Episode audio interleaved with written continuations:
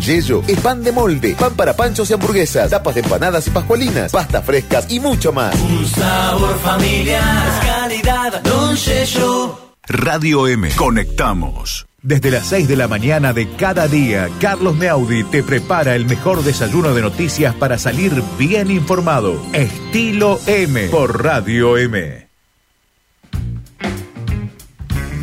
Bueno, son las 8.51. Está en línea la unidad móvil con Gaby, ¿eh? Vamos a ir a la calle.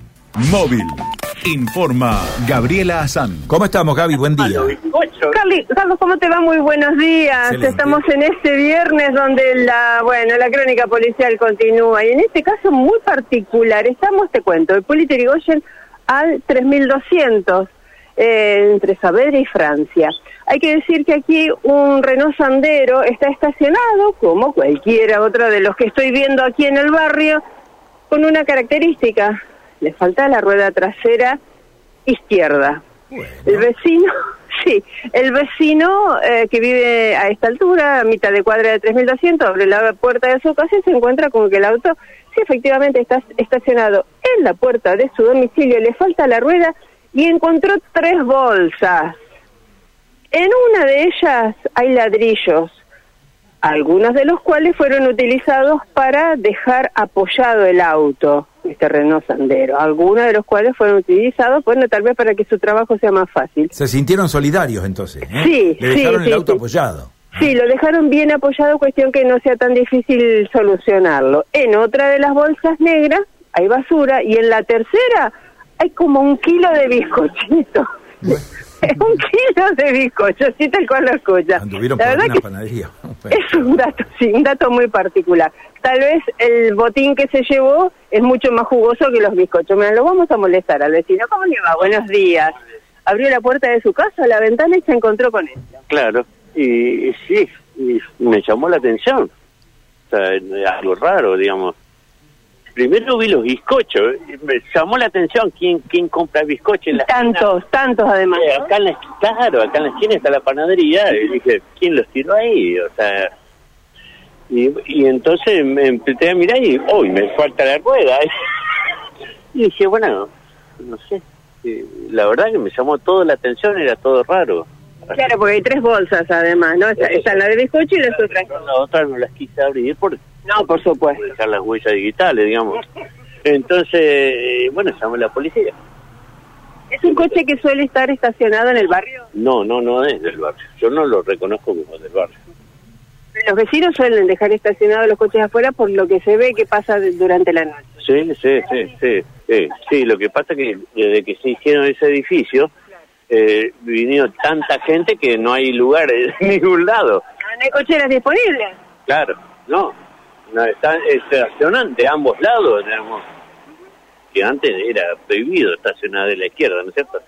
Sí, es cierto, y antes y ahora también. Ah, no sé, pero está lleno. Está lleno de gente a la izquierda.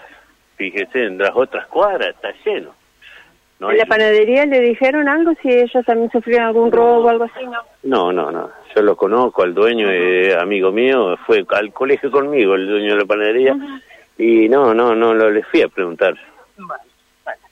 Bueno, la verdad que es muy que llamativo, ¿no? Que hayan dejado el auto apoyado, que hayan dejado los bizcochos y la bolsa con eh, ladrillos adentro, que también es lo que nos llamó la atención incluso a los agentes de policía que llegaron hasta aquí. Claro, y bueno, ellos saben lo que tienen que... ellos saben mirar mejor que yo.